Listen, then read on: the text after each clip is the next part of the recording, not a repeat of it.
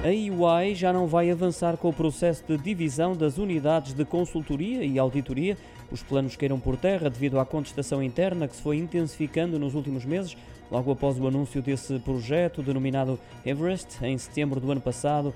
Diz o Financial Times que a EY, considerada uma das Big Four, vai seguir um caminho diferente, embora mantenha o objetivo de criar duas organizações distintas, de forma a responder aos receios dos reguladores sobre potenciais conflitos de interesse a concretizar-se. Este plano iria representar a maior mudança para o setor nos últimos 20 anos.